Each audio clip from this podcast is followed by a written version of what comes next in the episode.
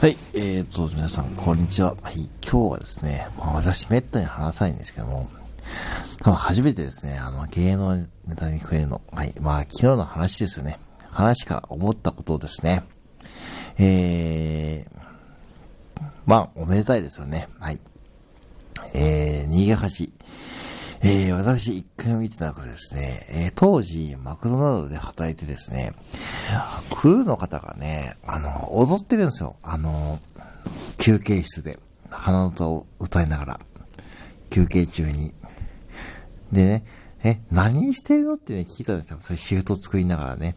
それ何してるのって聞いたらね、ええって感じでね、え逃げ恥、あの、あれ知らないですかってね。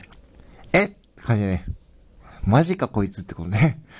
そんな感じのね、雰囲気になりましたね。うん、まあ、あ、そうなの？そういうのがあるのはへえって感じでね。うん。もう全くまあ、あのー、興味を示さず、うん。あ、そうなの、へえ、以上ですね。へえって感じでね。へえ、なに、へえだけ？みたいなね。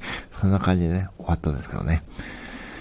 まあ、あのー、スタンド FM とかやってると、それに似てると思ったんですよね。えー、だから、音声配信とか発信活動とかね、何かしら皆さんね、やってますよね。てかね、もうスタンド FM に関わってる時点で、やってることが何かこう、うん、当たり前となっていて、で、例えばそれを周囲の人に話したときに、えっていうね、その反応に似ているかもしれないと思ったんですよね。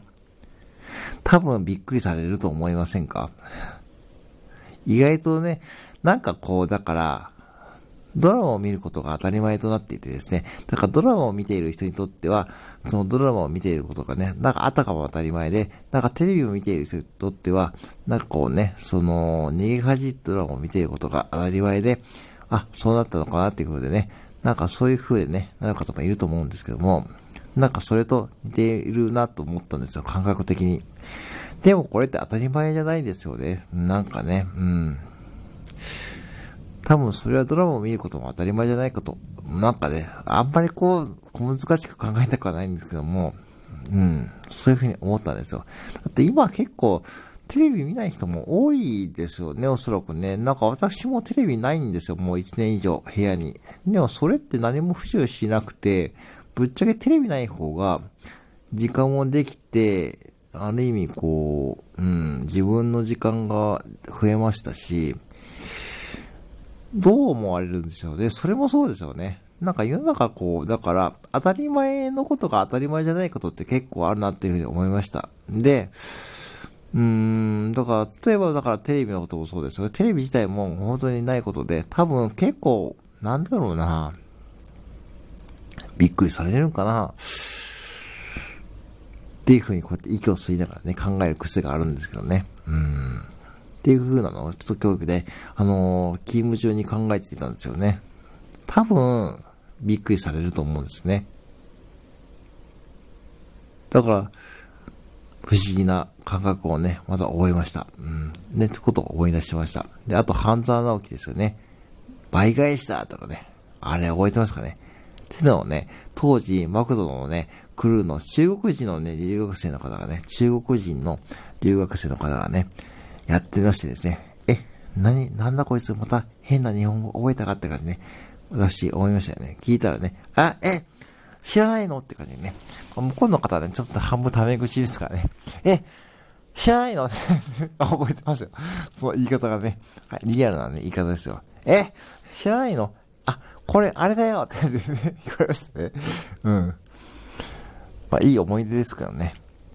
まあ、だから、ねそういうなんかこう世の中当たり前のようで当たり前じゃないことっていっぱいあるなというふうに思いましたし、多分、あの、だから僕はなんかね、その、たまに発信活動やってることがね、こう皆さんのそうツイッターとかね、見ていて、あ、結構これって当たり前なのかなっていうふうにたまに思うんですけども、なんだかんだまだね、この少数派ですよね、おそらくね。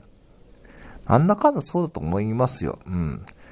でもそれがなんかスタンド FM とかに携わってると、なんかそんだけね、だんだんこう皆さんのね、参加も上がってますし、他のプラットフォームで頑張ってる方もね、見えますので、なんかそれが多分当たり前になっててですね、あのー、なんか、変な最近焦りをね、なんか、僕自身持っていたんですよね。ああ、やべえな、これ。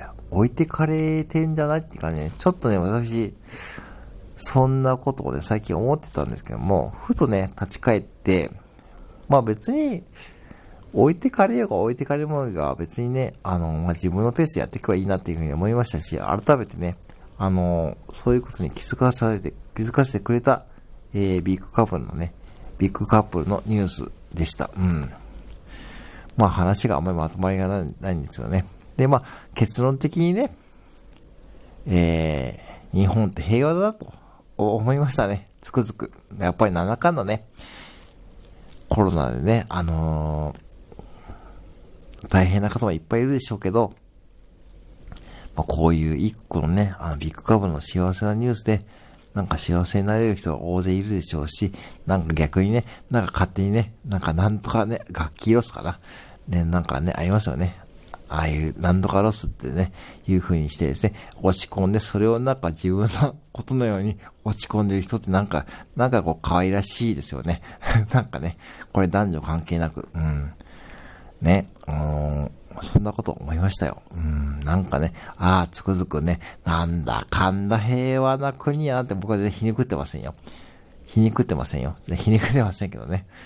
あ、そうか、僕は、だから、あ、そういう国なんやね。なんだかんだね。まだ大丈夫じゃないって 大丈夫なんかそういう、なんか、もうそういう意味ですよ。なんかこう、うん。なんか GDP がね、マイナスになったとかそういう話もありますけどもね。それちょっと置いといて、なんかこう、ちょっと、うん、なんかそういう気分的な面ですよ。うん、ことで、なんかそういうことでね、なんかね、こう、幸せになれる国なら、まだなんか大丈夫なような気がします。うん。ということで、なんかすごいなんかお話が広がっちゃいましたね。はい、以上です。はい、えー、えー、ね、そんなこと話したかっただけでございますね。はい。えー、今日もよろしくお願いします。えー、今日もマイペースで行きましょう。失礼します。